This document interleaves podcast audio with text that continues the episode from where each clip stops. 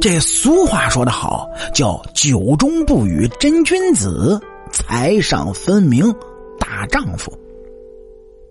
您各位也知道，这每个人呢都是这个世界上独一无二的存在。而在我们的日常生活中呢，每个人对于事情事物又有着不同的见解和认知，以及每个人自己的习惯，有好的，哎，也有不好的。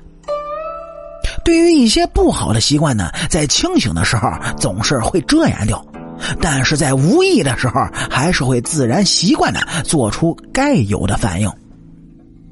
特别是在喝酒之后，那更是会无意识的做出一些事儿。而农村对于这个喝酒之后的行为，也有这么一句老话，叫“酒中不语真君子”。而且呢，他的下句话更是精髓。酒中不语真君子，意思是说，喝酒不说话的那是真君子。为什么会这样说呢？哎，这喝酒，每个人根据自己的身体都有着不同的酒量，有的相当能喝，哎，喝了一斤白酒都和没事人一样；同样，也有酒量非常差的，是沾杯就醉。然而，“酒中不语真君子”这句话呢，并不是说酒量多少，而是说人喝酒后的酒品要好。喝酒不在乎酒量的大小，而在乎于酒品。都知道，现在很多饭局应酬都是免不了要喝酒的。如果这个人酒品不好，那么这件事情铁定砸了。相信不少人呢也遇到过酒品不好的人。酒品不好的人往往在喝酒之后是胡言乱语，甚至就成了酒桌上的霸王，根本就不让别人有机会说话。如果要是没有如他意呢，哎，搞不好还得动手。遇到这种酒品不好的人，也是呵呵了。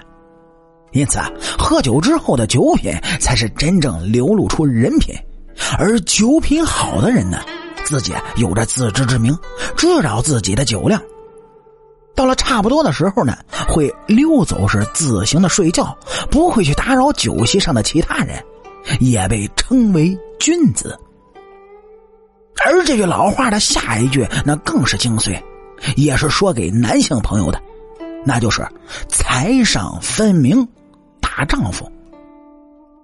那这一句话又是什么意思呢？哎，说白了。是男人做事大都不拘小节，但是对于钱财上面的问题，还是要分得清清楚楚的。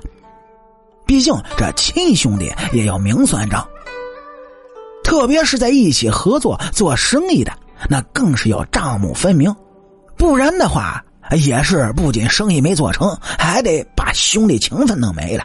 相信这合伙做生意的人都深有体会吧？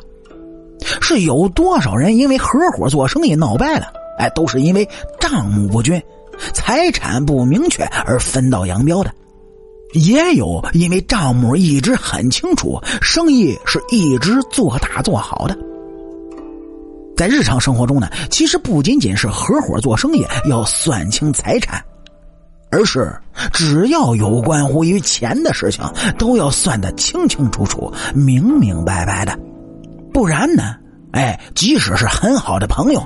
哎，或者是亲戚，到最后都会变得六亲不认，更加的麻烦。